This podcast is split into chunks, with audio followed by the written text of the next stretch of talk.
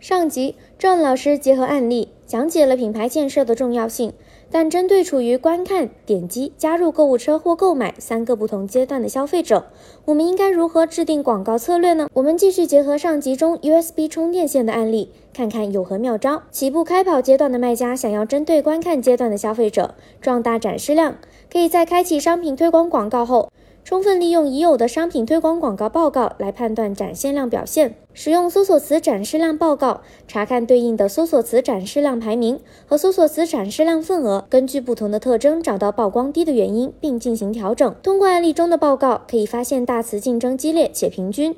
如果我们有 ROAS 更高的关键词，可以考虑代替，同时也可以帮助我们提高综合实力。精准词展示量也不够，且存在具有优势的竞争对手，需要有策略的提升展示。广告关键词虽然与搜索词匹配，但整体竞争力低的情况下，则需要提高竞价。某个搜索词本身展示量不大。可以参考 ROAS 指标，若 ROAS 较高，可以继续保持；若不高，则建议关注其他更有展示机会的搜索词。在投放过程中，我们不需要一味的在商品推广中死磕竞争大的关键词，可以引入品牌推广、品牌推广视频等品牌广告。因为品牌广告需要进行品牌备案才能使用，具有一定的门槛。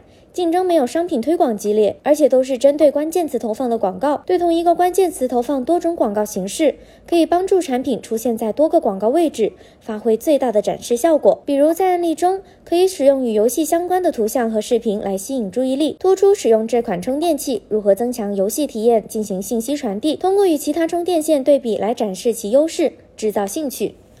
如果想要向点击阶段的消费者更好地展示品牌和产品，可以充分利用 A 加页面和创意素材来打造优质的 ASIN。体现品牌价值的 A 加页面主要遵循两个原则：品牌形象加产品卖点。围绕这两点有逻辑的进行设计页面。比如在案例中，可以通过 A 加页面展示品牌形象和卖点，帮助处于点击阶段的消费者深入解析产品的耐用性及其快充功能。并展示真实的游戏玩家评价和反馈，以建立信任。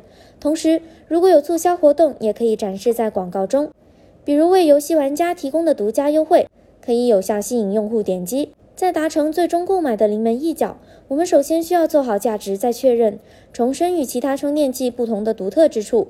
最后做好售后服务，建立品牌忠诚度，可以邀请客户分享 Honor Core 充电线的使用体验。在促进购买阶段，大家也可以使用亚马逊最新推出的品牌定制促销功能。该功能目前在美国站开放，且需要完成亚马逊品牌注册的卖家才可以使用。它是以促销代码的形式创建独家折扣优惠，吸引品牌定制受众细分范围内的高购买意向顾客。具体分为六大类人群：复购顾客、潜力新客。高消费买家、近期购买过的买家、品牌粉丝和未付款客户。值得注意的是，以上每个买家人群的人数必须要大于等于一百，才可以被激活。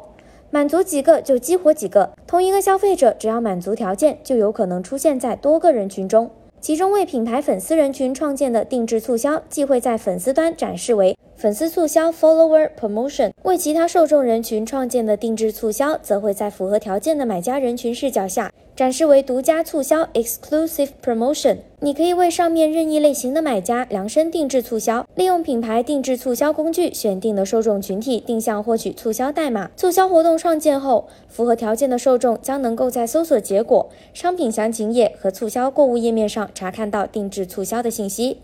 大家是否 get 到广告策略的秘籍了呢？赶紧抓住不同购物阶段的消费者，获取起步开跑期的流量吧！如果还想知道更多有关品牌成长的干货内容，记得关注我们哦。